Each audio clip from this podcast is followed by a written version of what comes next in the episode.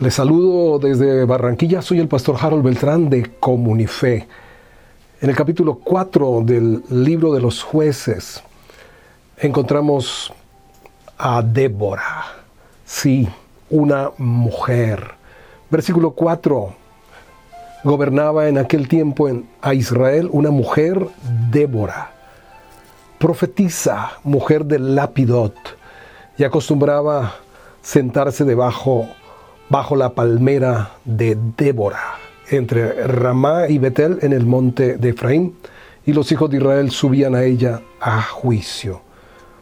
Se rompe la hegemonía masculina para darle lugar a una mujer extraordinaria, una mujer excepcional, profetiza, juez, gobernadora, sabia, a la cual acudían los hijos de Israel, y su oficina una palmera.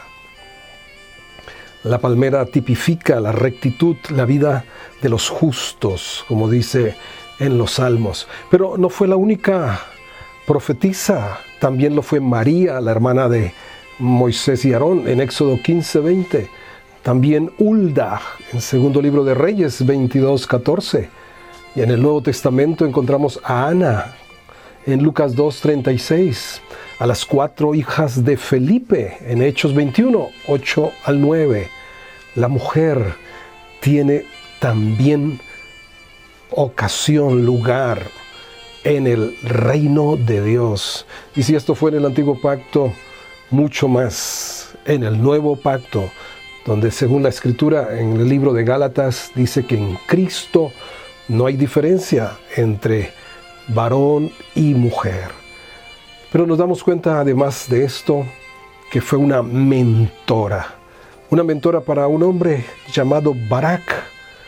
Ella le está animando constantemente, ella le está eh, esforzando y le dice en el, el capítulo 4, versículo 6, y ella envió a llamar a Barak hijo de Abinoam, de Sedes de Neptalí, le dijo, ¿no te ha mandado Jehová Dios de Israel, diciendo, ve, junta a tu gente en el monte de Tabor, y toma contigo diez mil hombres de la tribu de Neptalí, de la tribu de Zabulón? Aquí está mentoreando a este hombre que está débil en su fe. Ahora, en esta ocasión, nuevamente, los hijos de Israel se habían vuelto a hacer lo malo ante los ojos del Señor. Y otra vez la misericordia del Señor los entrega en manos del el rey Jabín, rey de Canaán, y tenía un famoso general o capitán de su ejército llamado Císara. Ahora, las condiciones eran bastante desiguales porque el ejército de Císara ah, tenía 900 carros errados. Era tecnología de última generación la que tenía. Posiblemente por esto Barak no había respondido al llamado de Dios que Débora tiene que decirle, no te ha dicho el Señor de esta manera, no te ha dicho Él, ve y hazlo. Él le dice, yo iré contigo si tú vienes conmigo. Verso 8. Pero si no fueres conmigo, no iré.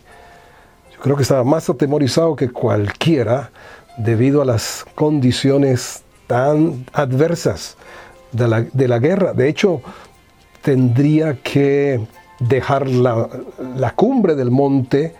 Allí ellos tenían la ventaja, pero la batalla tenía que hacerse en el valle. Entonces Débora dice algo tremendo. Yo iré contigo, mas no será tuya la gloria de la jornada que emprendes, porque en mano de mujer venderá Jehová a Císara. Y levantándose Débora fue con Barak a Ceres. Fue una eh, victoria espectacular. Como les digo, no solo por la cantidad, sino por la calidad de la tecnología, de los carros cerrados que tenía Císara eh, y la desventaja que tenía Israel. Pero aquí le dice nuevamente Débora a Barak en el versículo 14, le dice, levántate, porque este es el día en que Jehová ha entregado a César en tu mano. ¿No ha salido Jehová delante de ti? Y entonces Barak descendió del monte de Tabor y diez mil hombres en pos de él. Y el Señor fue el que quebrantó a Císara y a todos sus carros, todo su ejército a filo de espada delante de Barak. Y Císara descendió del carro y huyó a pie. El Señor iba delante. Cuando ponemos al Señor delante de nosotros, Él asegura la victoria.